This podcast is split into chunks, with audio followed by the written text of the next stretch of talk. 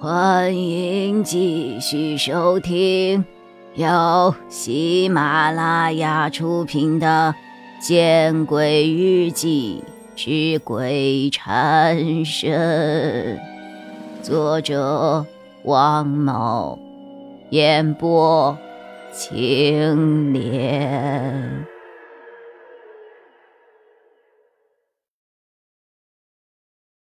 丁向荣是带金吉明来泡温泉的？当然不是，温泉只是辅助项目，就像是一些大保健、特殊的按摩项目一样。丁向荣带着金吉明，在一对身着浴袍的异族姑娘面前走来走去，任他随便挑。奈何金吉明实在是太挑剔了。一会儿嫌这个腰粗，一会儿嫌那个没胸，一会儿又说这个太黑，一会儿又说那个嘴唇太薄。好在丁向荣的这个温泉里，异族姑娘特别多。金吉明最终还是挑了一个圆脸的，看上去年龄不足二十岁，身材细挑，臀部微微向上翘。金吉明给丁向荣招了招手，然后就搂着小姑娘的腰走入了温泉小池。大概是金吉明有些心急，走到小池台阶的时候还滑了一下，那个小姑娘连忙伸出玉臂，紧紧的从身后抵住了金吉明的腰，才勉勉强强的让金吉明站稳。小姑娘玉腿进入了小池。随即，轻轻的将身上的浴衣解开了带子。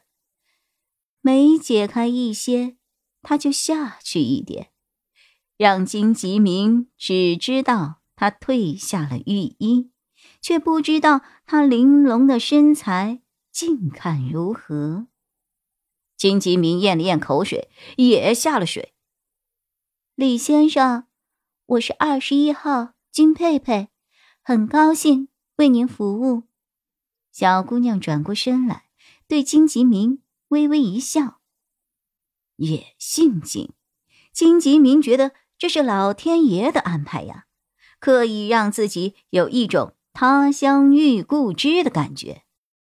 金吉明很想问什么时候开始的，但似乎觉得这样问显得有些性子太急了。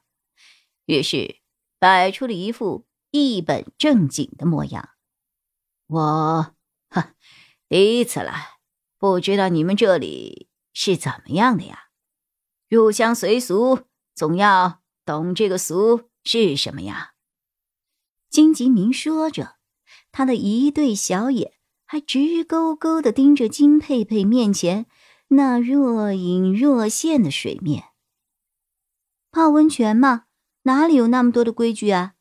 泡温泉本来就是图个轻松，再说什么规矩，似乎有点说不过去。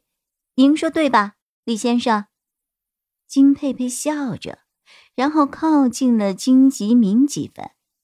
金吉明闻言大喜，随即跳了起来，向小姑娘扑了过去，卷起了一阵水雾。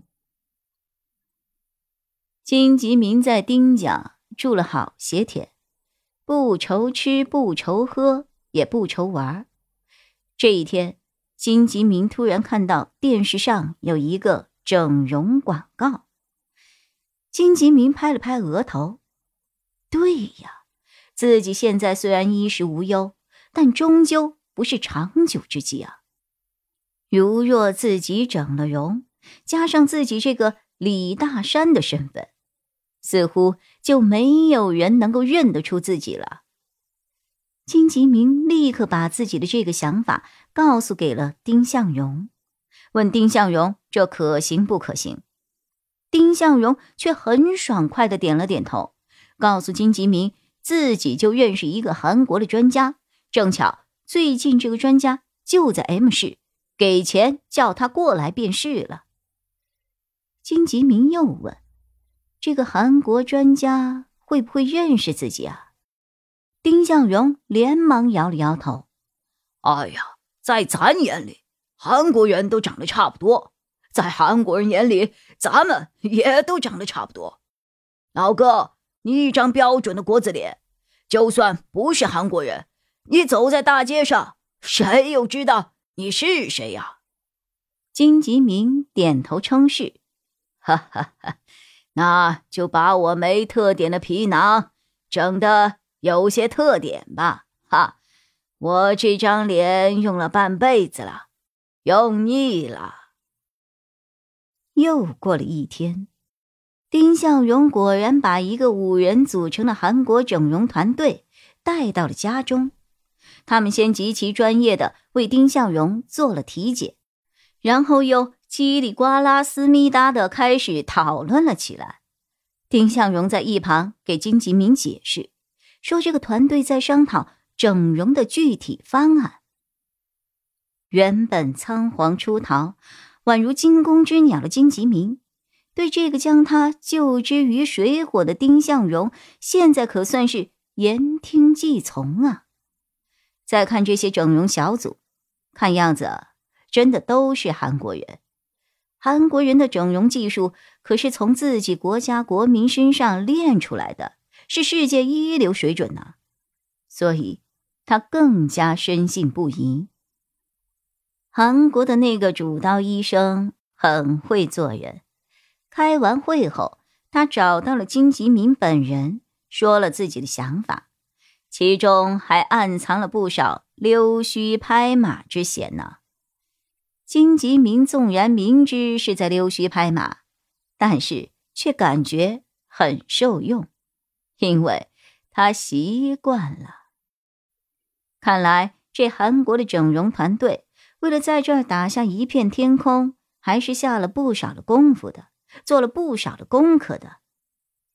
接着就是签订合同，整容团队便回去准备器材去了。当天下午，整容团队再次来到了丁向荣的家，与丁向荣一起带着金吉明来到了镇上的一个。看似私人的无证小诊所，这是金吉明授意的。在他的想法中，这些私人的无证小诊所之所以能够长久开设，那一定有自己的生存之道。自己借这样的地方整容，既不会被人注意，又可以保证安全。本集播讲完毕，你。关注了吗？还没有？那，你转头看看身后。